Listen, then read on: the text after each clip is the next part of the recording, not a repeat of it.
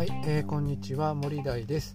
え私は東京のブラック企業に就職し、うつを発症しました。現在は北海道の医療系ホワイト企業に転職し、部下100人の管理職をやっております。この番組は部下100人を持つサラリーマンが楽しく働くヒントを配信する番組となっております。はい、えー、というわけで今日はですね、えー、悩んだりへこんだりするのは別に弱いからではないんじゃないかなというような話をしていきたいかなというふうに思います。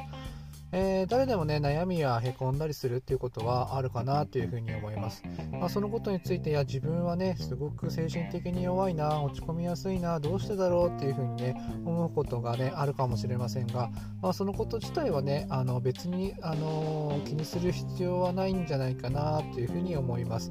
まあ、理由はですねうーんと人は、まあ、生きていくために、まあ、嫌なこととか不快なことからですねあの避けようとする生き物ですよね。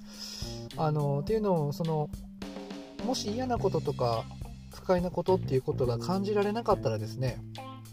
あの危険を事前に予知することができないっていうことになりますのであの生きていくことができなくなってしまうんですね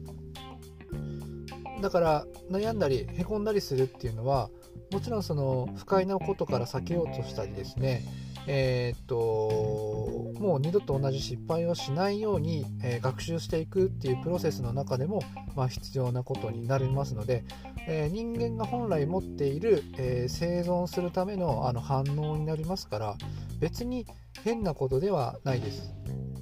はい、なので、あの落ち込みやすいへこみやすいってことはですねあの誰でも当たり前のように感じることですし自分だけとりわけすごく考え込んでしてしまうっていうわけでもないです。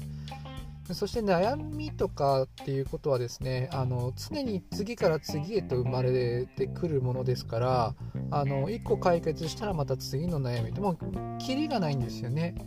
なのであの1個ぐらいねちっちゃな悩みは持ち続けた方がいいっていう人もいる。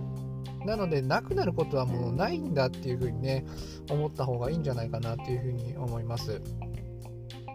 はい。なので、人間がね、本来生きていくために備わっている生体反応ですから、えー、とりわけ悩んだりへこんだりするっていうことに対して、えー、過剰に反応したりですね。どうして自分だけこんなに苦しんでしまうんだ悩んでしまうんだへこんでしまうんだっていうふうにね考え込まないことがいいんじゃないのかなっていうふうに思います、えー、1個ぐらいね悩みを持ち続けてもいいと思うし悩みなんて決してねゼロになることはないんだっていうふうに、ね、思うのもいいのかなというふうに思っております。はい、えー、今日はですね悩んだりへこんだりするのは、えあなたが決して弱いからというような話ではないっていうふうな話をさせてていただきました。えー、私の作っているブログではもっと楽しく働ける情報を発信していますのでそちらも参考にしてみてください。それではまたお耳にかかりましょう。まったね